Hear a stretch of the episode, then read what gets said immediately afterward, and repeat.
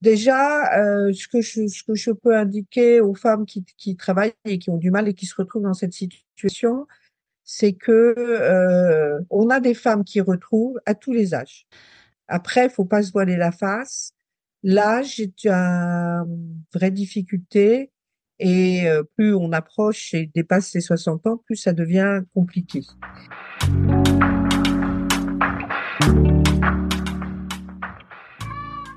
Vous écoutez le 67e épisode de PLAF, le podcast dont l'objectif est de faire entendre et de combattre les discriminations dans l'emploi subies par les femmes dès l'approche de la cinquantaine.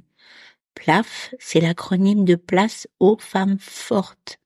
Je m'appelle Claire Fleury, je suis retraitée, passionnée par les mutations du monde du travail, mobilisée contre les inégalités femmes-hommes et en campagne pour contribuer à déconstruire les stéréotypes agistes et sexistes. L'épisode d'aujourd'hui sera consacré à Force Femmes, association pionnière et leader dans la sphère qui est au cœur de ce podcast.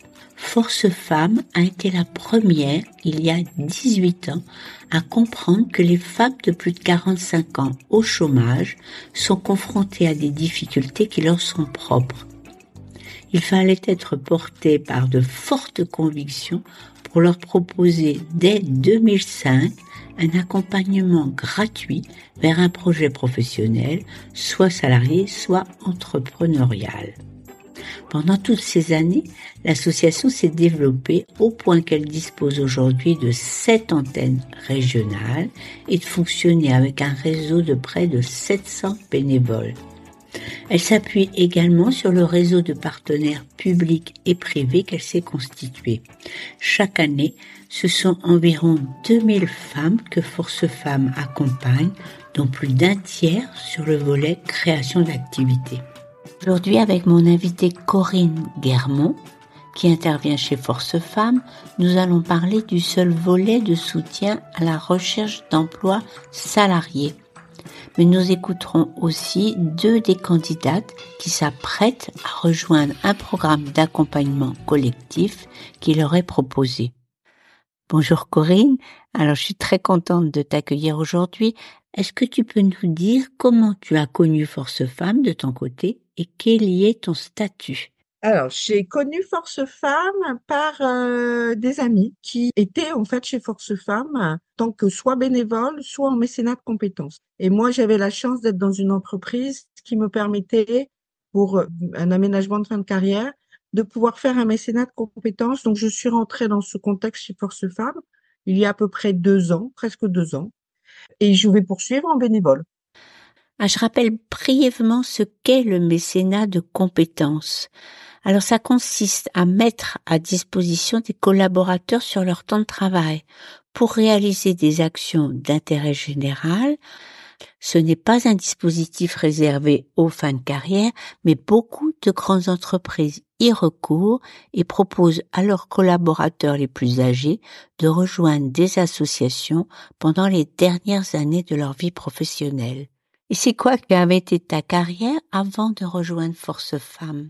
Alors, dans l'entreprise précédente, euh, j'y suis restée un peu plus de 30 ans. Donc, euh, j'ai été DRH, euh, j'ai accompagné les talents, j'ai été manager de consultants en, recrutement et accompagnement professionnel, j'ai été conseiller carrière.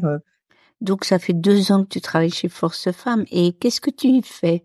Alors chez Force Femmes, je fais ce que font la plupart des bénévoles avec un, rythme un peu plus soutenu. J'interviens comme référent individuel des femmes sur le retour à l'emploi. Donc, je, je les aide à définir leur stratégie de recherche, à euh, se préparer aux entretiens, à préparer leur CV, leur lettre de motivation, à reprendre confiance surtout, et, à leur donner un rythme, un cadre qui, euh, je dirais, les entraîne dans une activité régulière. Et puis, j'interviens aussi pour animer des ateliers donc moi particulièrement, j'anime CV, lettre de motivation, pitch, euh, mais nous avons plein d'autres ateliers euh, animés par des bénévoles. Et puis euh, j'interviens aussi pour rencontrer toutes les femmes qui s'inscrivent sur le retour à l'emploi pour une réunion d'information où je leur présente Force Femmes, notre programme particulier qui s'appelle Motiver vers l'emploi. Tu interviens donc sur les trois volets qui sont proposés chez Force Femmes aux femmes qui recherchent un emploi et qui sont au chômage depuis moins de deux ans. Alors deux obligatoires, un à la carte. Le premier obligatoire, c'est d'être accompagné individuellement par une référente. Et puis, il y a un deuxième volet qui est de pouvoir assister à des ateliers que là, les candidates choisissent à la carte selon leurs besoins. Et le troisième, c'est le programme baptisé Motivé vers l'emploi, dont on parle maintenant, et qui, lui, est obligatoire. Est-ce que tu peux nous rappeler ce qui a conduit Force Femmes à créer un programme collectif On l'a mis en place en fait l'année dernière, enfin même cette année, on l'a mis en place cette année. On a trouvé que le marché de l'emploi qui était plus, plus tonique euh, nécessitait que les femmes se, se mettent assez vite en, recherche et qu'il était intéressant de leur apporter à la fois un collectif euh, pour les pour les booster et à la fois de les remettre dans une, une dynamique euh, assez intense, en fait, de recherche. Donc, elles ont une quinzaine d'entretiens pendant ces cinq semaines ou six semaines selon le, le, le timing. Et elles vont euh, à la fois travailler sur leur confiance, la gestion de leurs émotions, la gestion du temps aussi, qui est un élément euh, important quand, quand, on fait une recherche d'emploi. Elles vont euh, travailler après, évidemment, sur euh, euh bah, leur, euh, leurs outils de recherche, donc leur profil LinkedIn, comment on travaille un réseau, comment on pitch, comment on fait un entretien, les pièges qu'on peut, les questions pièges que on peut avoir lors d'un entretien. Négocier son salaire aussi parce que c'est c'est un sujet important et, et, et pas toujours où les femmes ne sont pas toujours à l'aise. Et puis le dernier atelier est sur la prise de poste. Et vous préconisez quoi comme moment d'entrée dans le programme motivé vers l'emploi? Le timing pour rentrer dans le programme, il est fonction de deux choses. Si une candidate a des pistes très très avancées, on va voir si ces pistes fonctionnent. Ou alors, si on a une candidate qui a vraiment besoin d'un temps pour se reconstruire, on va attendre le référent individuel va travailler avec elle, va lui proposer d'autres ateliers qu'on appelle ateliers satellites, qui sont à la carte, euh, pour qu'elle puisse se, euh, je dirais, se, se, structurer un petit peu avant de rentrer dans le programme. Même si les premiers blocs du programme sont sur la confiance, donc sont bien faits pour des personnes qui peuvent être euh, en manque de confiance, justement. Et c'est souvent le cas quand on recherche un emploi, parce que la recherche d'emploi abîme l'estime de soi, puisqu'on a beaucoup de réponses négatives, voire pas, du tout de réponses, qui est clairement un manque de respect. Euh, et donc on est euh, on est abîmé en fait un petit peu par euh, par par la recherche. Et tu vois, c'est dans ces moments-là que le groupe va montrer toute sa force. On va pouvoir partager les moments de découragement et, et se sentir soutenu. Il y a des grandes amitiés qui sont nées chez Force C'est vraiment une des raisons pour lesquelles on a souhaité mettre en place ce programme. C'est la force du collectif. On prend neuf personnes. Une fois on arrive, on termine à six, hein, euh, parce que ou voire à cinq parce qu'elles ont trouvé. Et dans la plupart des programmes, on fait le bilan à la fin, la plupart continuent de se voir et organisent des réunions indépendamment de Force Femmes pour continuer de, de s'entraider. Et ça, c'est vraiment une des clés de succès du programme, c'est le, soutien des autres euh, et euh, le, le, regard croisé qu'elles portent aussi sur leurs outils, leurs méthodes, leurs recherches, et tout ça dans une très grande bienveillance.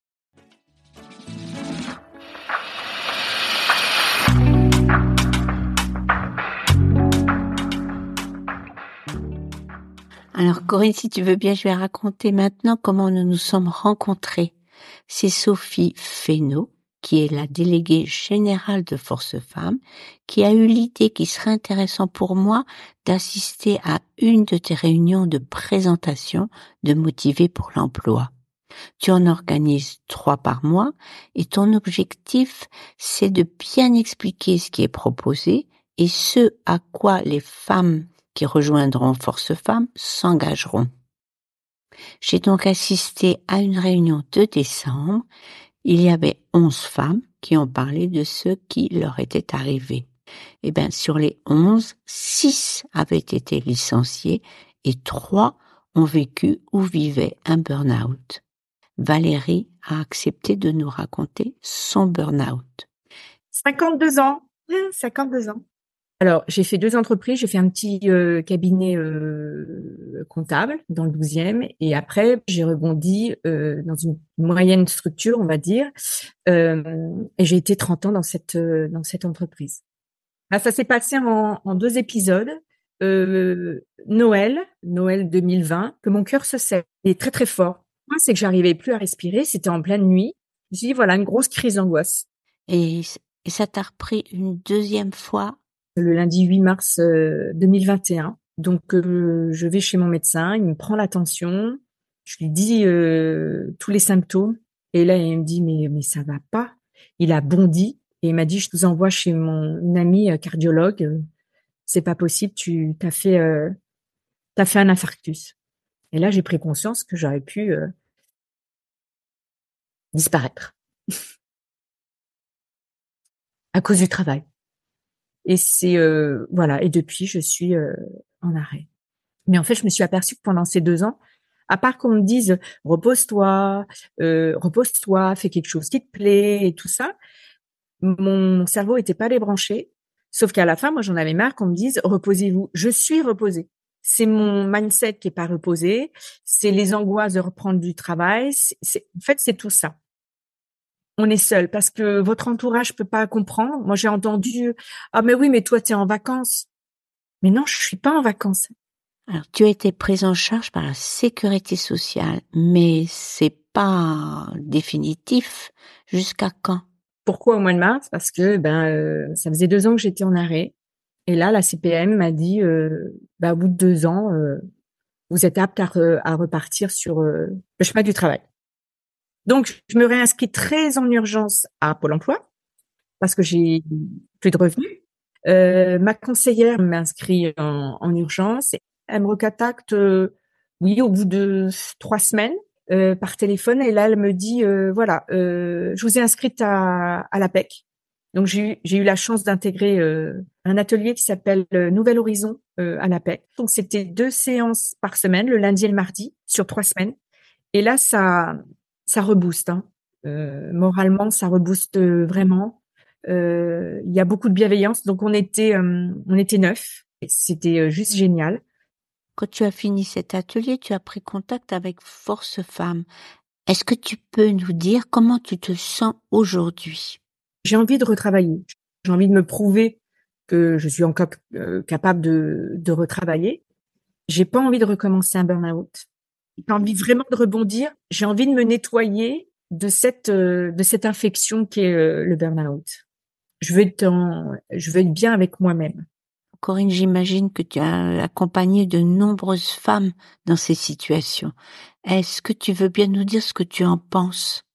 Sur le burn-out, c'est vrai que on a très régulièrement des femmes qui nous disent avoir euh, vécu un burn-out, alors parce qu'on en parle aussi beaucoup, et parce qu'il y a une vraie pression dans le monde du travail aujourd'hui, et on peut avoir vraiment des, je veux dire, des postes avec une, intensité forte. Et puis bon, comme on le sait, les femmes ont souvent un deuxième, euh, un deuxième travail quand elles rentrent chez elles, donc ça fait un volume de, surchauffe mentale, de finalement de, de surcroît de travail qui peut euh, amener euh, à un burn-out. Je pense aussi qu'une des raisons du burn-out, c'est pas le, c'est pas la seule, mais il faut s'interroger. Ça peut être le fait de ne pas savoir dire non, aussi de vouloir tellement bien faire que on, on, on, on va euh, presque faire de la surqualité. Donc c'est important d'analyser les attentes de l'entreprise et de se rendre compte à quel moment finalement mon, mon, travail correspond à ces attentes et, ne pas aller au-delà parce que sinon on se met en surchauffe. Et l'organisation ne fait pas très attention. Après, on peut aussi avoir des organisations qui sont dysfonctionnelles et qui euh, donnent un tel surcroît de travail que les personnes, euh, pour s'en sortir, ben, sont obligées de, de puiser dans leurs dans leurs ressources. Et au bout d'un moment, ben, c'est plus possible et on, on fait un burn-out. Donc moi, la première chose que je dis, c'est analysez votre comportement. Apprenez à dire non. Apprenez à dire stop. Et dans le cas de Valérie, que, que tu lui conseillerais? Ben, Moi, je pense que ça peut être intéressant d'essayer de trouver une, une mission ou, ou une intérim parce que ça peut permettre de se rassurer parce qu'il y a une fin à l'activité et donc ça peut éviter un emballement en fait et donner une forme de liberté. Donc ça permet de se ressourcer et de reprendre confiance en soi. Alors c'est de la précarité, en même temps on a une forme de liberté et d'assurance que euh, on va pas retomber dans le piège euh, du euh, euh du burn-out parce qu'il y aura une fin en fait. Voici maintenant un second témoignage. Hortense a gravi les échelons de son entreprise jusqu'à devenir responsable administratif des ventes chez un constructeur de maisons individuelles qui a déposé son bilan après le Covid. Après 23 ans dans la même société et à 52 ans, elle a donc été licenciée économique. Elle a recherché un nouveau travail et elle nous raconte ce qui s'est passé. Je me suis mise à chercher du travail et au bout de trois mois, euh, j'ai décroché un emploi dans une entreprise en tant que responsable ADV, création de poste. Les entretiens s'étaient très bien passés. Et euh, bah, je démarre euh, au mois de juin mon, ma période d'essai avec une N plus 1 qui au départ avait l'air très agréable et qui s'est avérée extrêmement, alors moi je vais employer un mot un peu fort, toxique pour moi, parce que euh, moi, je suis quelqu'un d'assez positif, dynamique, souriant. Et là, je me retrouve euh, avec une personne qui me parle mal. Et puis après, je me rends compte que j'ai pas le droit d'avoir un bureau. Que je passe dans tous les services, je vois que tous les chefs de service ont un bureau. J'ai besoin de temps pour classifier, pour noter, pour voir comment je vais organiser. Et je suis au milieu de tout le monde, les commerciaux parlent, les, les ADV parlent, tout le monde parle. J'ai pas de confidentialité, je ne peux même pas rédiger. Euh, et, et, pourtant, il y a deux bureaux vides. Et deux bureaux vides en face de moi, je n'ai pas le droit de m'y installer. J'étais en période d'essai, donc j'ai tenu un mois et demi, deux mois, je crois, oui, deux mois. Et maintenant, comment tu te sens? Ça m'a déstabilisée. Ah oui, totalement. C'était que de la vexation. Et même si je, j'en ai conscience et je le comprends, euh, je comprends pas pourquoi euh, on a voulu faire de moi un bouc émissaire. C'est une remise en question perpétuelle où on se dit bon, il faut que je sois. Donc la prochaine fois, si je quand je vais reprendre un poste, il faut que je sois moins à l'aise. Il faut que j'arrive à trouver une justification qui soit euh, qui soit cohérente. Oui, puis moi, j'ai du mal à mentir. Donc, euh, du coup, pour moi, c'est un mensonge. Donc, je suis pas à l'aise. Alors, Corinne, tu as sûrement une idée de comment Hortense pourrait faire lors de prochains entretiens pour expliquer euh, cette fin de période d'essai? Il faudra présenter dans son CV cette période comme un CDD ou une mission et non pas comme une période d'essai interrompue. Euh, et donc derrière, il va falloir préparer son pitch et se préparer à des questions pièges des recruteurs sur cette période. Donc vraiment euh, se euh, s'entraîner en fait pour montrer que euh, on est euh, on a fait une mission et pourquoi on a fait une mission? Ben parce qu'on voulait pas rester au chômage parce que c'était intéressant, ça nous a ouvert une porte sur un autre secteur d'activité ou sur un autre type d'entreprise, enfin voilà, prendre un élément positif et en faire une force en fait. Et puis digérer. Hortense, comment tu en es arrivée à te dire je vais aller chez Force Femmes que, après, je me suis dit, bon, qu'est-ce que je fais? Je suis démoralisée, donc j'ai fait Nouveaux Horizons avec l'APEC, euh, qui a été extrêmement positif. Et après, il faut le mettre en pratique. Et je sentais que l'APEC, euh, je pense que j'avais fait le, le tour où j'étais au bout. Et j'avais connu dans ma première, euh, quand j'étais pour la première fois à l'APEC en 2022, j'avais connu une euh, Elisabeth qui, elle, a, tout de suite euh, enchaîné avec Force Femmes et qui m'en parlait beaucoup. Je pense que j'ai besoin d'un coaching. Je me suis dit, oh, je vais tester, je veux dire, des femmes qui se parlent entre elles, peut-être qu'elles vont me donner d'autres clés. que ne voient pas d'autres personnes. Voilà. Et je suis sûre que ça peut m'apporter d'autres choses, une autre vision, une autre vision.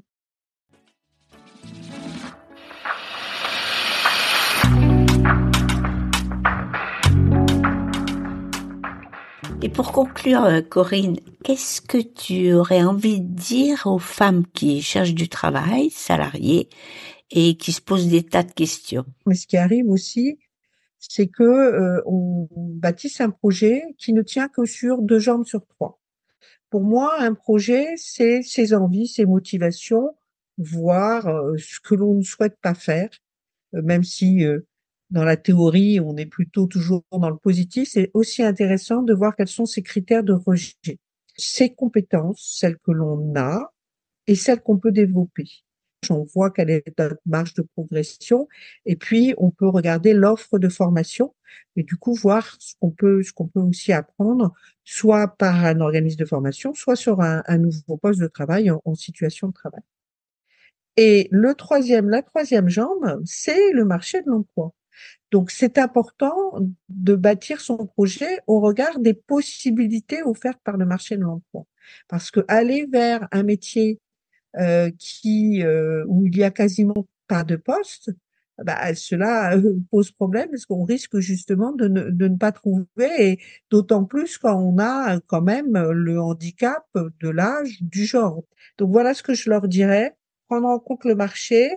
Si elles sont intéressées, ne pas hésiter à aller vers les métiers aussi de l'industrie, à aller vers les métiers scientifiques, à le métier du numérique. Il y a, je pense, peut-être un peu moins de freins en termes d'âge et surtout, on recherche souvent des femmes pour avoir un équilibre. Parce qu'aujourd'hui, les entreprises se sont quand même rendues compte que euh, c'était intéressant d'avoir un peu de parité. Ça, on peut dire que c'est une bonne nouvelle. Il existe des secteurs où les femmes manquent et où c'est donc un avantage d'être une femme. Dans l'épisode 41 de PLAF, j'ai interviewé Laetitia qui s'était formée au métier de consultante Salesforce, c'est Social Builder, dans le cadre d'une session spéciale plus de 45 ans. J'ai eu récemment de ses nouvelles. Elle poursuit sa carrière dans ce secteur qui paye bien. Alors je veux remercier chaleureusement Corinne, Valérie et Hortense. Alors Sophie Fesneau comme déléguée générale, Véronique Morali comme présidente de Force Femmes. Et à travers elle, je salue les 700 bénévoles de Force Femmes et aussi toutes les autres ailleurs qui ne comptent pas leur temps et travaillent dans des structures qui viennent en soutien d'autres femmes qui sont dans la peine. C'est un magnifique réseau de solidarité. Prochain épisode de PLAF le 8 février. On y écoutera la seconde partie de l'interview que j'ai réalisée avec Bruno Pallier à l'occasion de la sortie de l'ouvrage Que sait-on du travail? À très bientôt.